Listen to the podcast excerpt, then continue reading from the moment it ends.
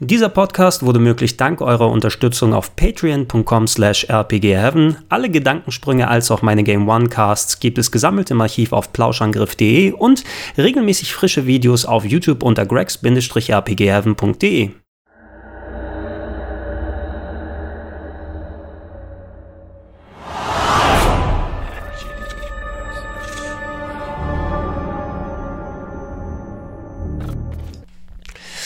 Schocktober.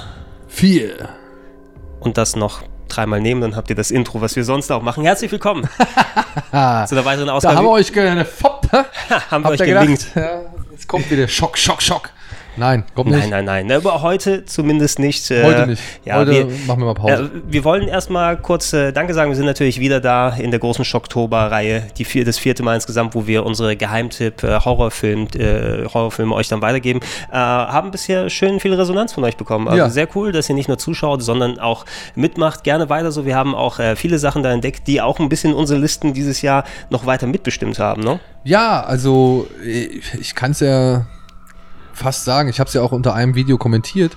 Ähm, da waren zwei, drei Vorschläge, wo ich dann echt nochmal in mich gegangen bin und vor allem gab es eine kleine, eine kleine Unterhaltung zu einem Film, von dem ich halt gedacht habe, den darf ich gar nicht nennen, aber ich habe dann rausgefunden, durch diese Unterhaltung, durch die Kommentare, dass ich diesen Film jetzt nennen darf und dementsprechend habe ich spontan, also jetzt vor einiger Zeit, ähm, habe ich dann nochmal meine Liste adaptiert, nee, angepasst und habe Midnight Meat Train mit reingenommen. So viel will ich jetzt schon mal verraten. Das Gute ist, wir werden sehen, der wird noch auftauchen. Der aber wird noch auftauchen, aber wo, weiß man nicht. Weiß und man noch nicht weiß ganz. man nicht. Und, äh, Und ja. äh, dementsprechend meine Liste hat sich auch ein klein wenig angepasst und hier fällt ja nichts raus, es fällt nur hinten über für das nächste Jahr. Dann. Bingo, durch nämlich diese, sag ich mal, Vorschläge, die gemacht wurden und durch die kleine Diskussion oder durch die Informationen, die ich dadurch erhalten habe, ähm, habe ich jetzt festgestellt, ey, ich habe jetzt mindestens noch zehn Filme schon fürs nächste Jahr. Ja, und ja, dementsprechend steht ein nächstes Jahr auf jeden Fall nichts im Wege. Und jetzt haben wir auch ein Jahr, um uns die Tagline zu überlegen. Schocktober 5. Genau. Jetzt langsam reicht's. Ja, für eine Handvoll Horror. Heute wollen wir aber äh, mit äh, einem meiner weiteren Plätze ähm, dann weitermachen. Genau. Ne? Und aber Gregor, Ne? Mit dem Sci-Fi Wember hast du natürlich. Ach komm, ich habe das einmal gesagt. Ja, ja. ich habe das einmal gesagt. Das Leute, ich habe jetzt schon kaum Schlaf, um die Videos aufzunehmen und zu schneiden und fertig zu machen. Ich, ich hatte zwar sehr viel Spaß, noch einen Sci-Fi Wember zu machen, aber vielleicht muss es nicht das Sci-Fi Wember 2017 sein.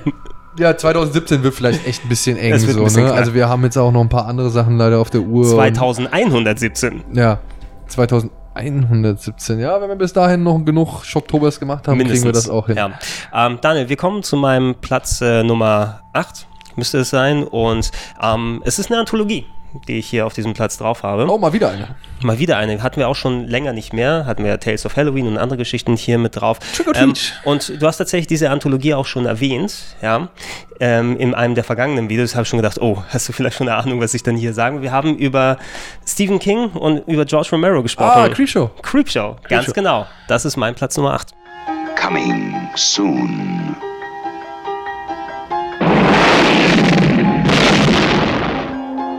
Jolting tales of horror. Creepshow. Ich muss dazu sagen, Creepshow, ich habe beide Teile gesehen. Es gibt ja zwei. Ja. Ich weiß jetzt nicht, auf welchen. Du willst Ich jetzt beziehe den ich beziehe ersten. mich auf den ersten, ja, genau, genau. genau, Jetzt muss ich dazu sagen, der erste, ich weiß so ein paar Fakten zu dem ersten Teil, aber ich habe den wirklich nicht mehr so präsent, Mhm. was einfach daran liegt, dass ich den halt einmal gesehen habe und dann nie besessen hatte und dann irgendwann aber in den Besitz von Creepshow 2 gekommen Mhm. bin. Also den hatte ich dann irgendwann auf VHS und den habe ich mir rauf und runter angeguckt, ja, wirklich, weil ich halt einfach diese Geschichte Mhm. mit dem Teerfleck auf diesem See, weißt du noch? Ja, ja, ja. Ja, die fand ich halt so geil. Ich meine, okay, ne, ich war klein und junger Bub und so und da waren auch Brüste drin zu sehen in der, in der Episode. Aber es gab auch mehr. Aber es gab mehr. Es gab auch mehr. Ja, weil die, die Geschichte mit dem Teerfleck, die war halt wirklich scary. Ich fand die halt echt, echt fies. Und gerade die Szene, in der man dann Brüste sieht, ja, wo man denkt als kleiner Junge, ja, egal, jetzt geht's ab. Mhm. Ja, ich muss doch nicht in die Porno-Ecke laufen. und dann kommt dann dieser, dieser fiese Turn, wo sie sich einfach umdreht und dann man merkt irgendwie, Mhm. die ganze Wange klebt voll mit diesem schwarzen Zeug und das war schon geil. Also du, du hast gerade eine dieser Kurzgeschichten, die da eben in verfilmter Form vorhanden sind, aus dem zweiten Teil erwähnt. Ähm, Creepshow 1 als auch der zweite Teil ist eine Anthologie. Das bedeutet, es ist zwar Spielfilmlänge, aber es befinden sich mehrere Geschichten drin. Im ersten war es so, dass es ähm, Stephen King Geschichten eben sind, die äh, von George A. Romero dann quasi verfilmt wurden. Es sind die, viele, die mal als Kurzgeschichte angefangen haben, aus der, aus der Buchanthologie von Stephen King und so weiter. Ähm, die beiden haben sich zusammengetan, weil die schon immer was gemeinsam machen wollten. Und ähm, ich habe gerade äh, vor knapp einer Woche den ersten nochmal geschaut, um das aufzufrischen und zu sagen, passt er dann hier rein? Und ähm, ja, er passt hier rein, weil es doch so ziemlich anders ist als alles, was ich bisher hier auf der Liste dann drauf gehabt habe. From the author of Carrie, The Shining, and Cujo. And the creator of Night of the Living Dead and Dawn of the Dead. You'll scream at ghastly ghouls.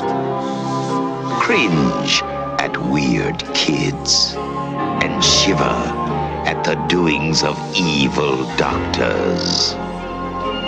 Es ist verpackt in so eine kleine Minigeschichte von dem Jungen, der dieses Creepshow-Heft gerne lesen möchte, sein Vater aber nicht will, dass er diesen Horrorkram liest. Der Junge es trotzdem macht und äh, aus diesen Comicbuchpanelen entstehen dann diese Kurzgeschichten, die jeweils ich würde sagen, so zwischen 10 bis 30 Minuten lang sind, so dass wir auf so eine knapp eine Runtime von zwei Stunden kommen und viele unterschiedliche Bereiche abdecken. Die einen Geschichten sind mal ein bisschen mehr creepy und die anderen Geschichten ein bisschen mehr lachhaft, je nachdem, wie es präsentiert wird. Äh, aber trotzdem äh, teilweise sehr interessant dargestellt und vor allem für die damaligen Verhältnisse haben sie auch ein paar richtig schön eklige Effekte zu bieten.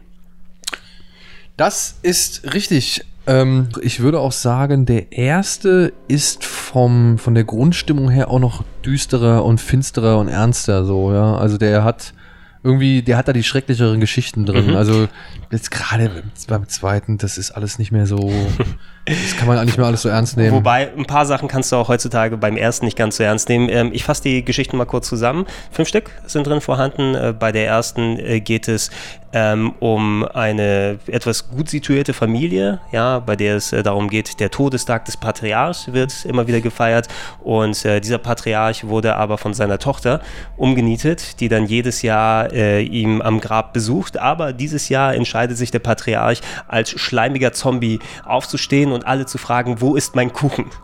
Im, äh, am Father's Day. Ne? Am Father's Day, Vatertag, ja, genau. So funktioniert der Vater. Die äh, zweite Geschichte, da spielt Stephen King selber mit. Stimmt, da spielt er so einen komischen Heckenpenner. Äh, genau, so. es ist eine sehr surreale Geschichte. Es fällt ein Meteor äh, in der Nähe von Maine natürlich runter, wo Logisch. auch immer sollte das sein, wo äh, Stephen King als eine Art Bauer wohnt, so richtig so, oh yeah, oh shucks, ich bin hier so ein richtiger Südstaatler gefühlt. Ähm, und der will den Meteor verkaufen an die Universität und sich für richtig was kaufen von den 100 bis 200 Dollar, die er dafür bekommt. Aber der Meteor zerbricht und es kommt so eine komische Suppe raus. Die berührt Stephen King natürlich, der Charakter, den Stephen King darstellt. Und auf einmal fängt überall, äh, fangen überall Pflanzen auf seinem Körper zu wachsen und es hört nicht auf.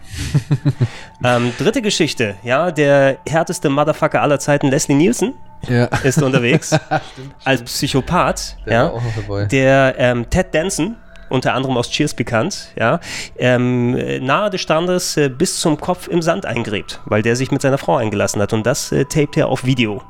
Und von da aus entstehen dann auch weitere Geschichten.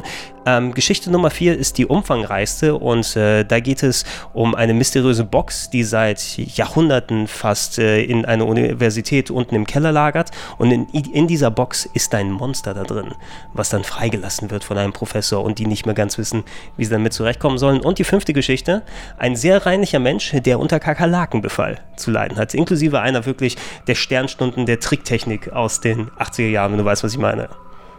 Der, ne? Äh, äh, es ist eine sehr schön dargestellte Szene, wo äh, der Charakter aus dieser letzten Geschichte dann äh, quasi innen drin von Kakerlaken zerfressen wird und aus seinem Körper dann überall hunderttausende Kakerlaken rausbrechen und rausreißen.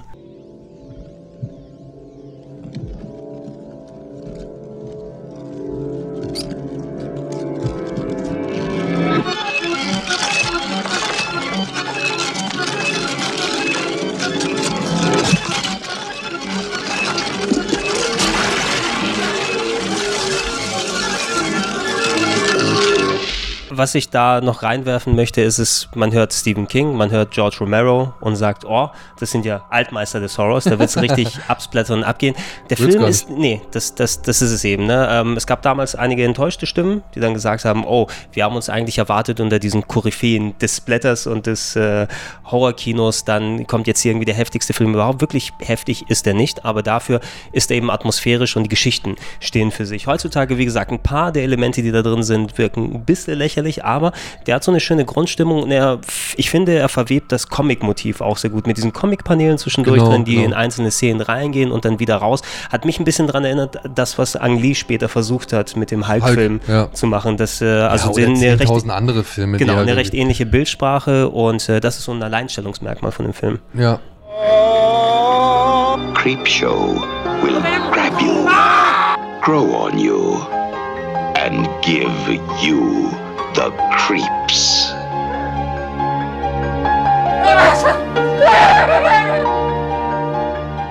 No, this is going to be an entirely new experience.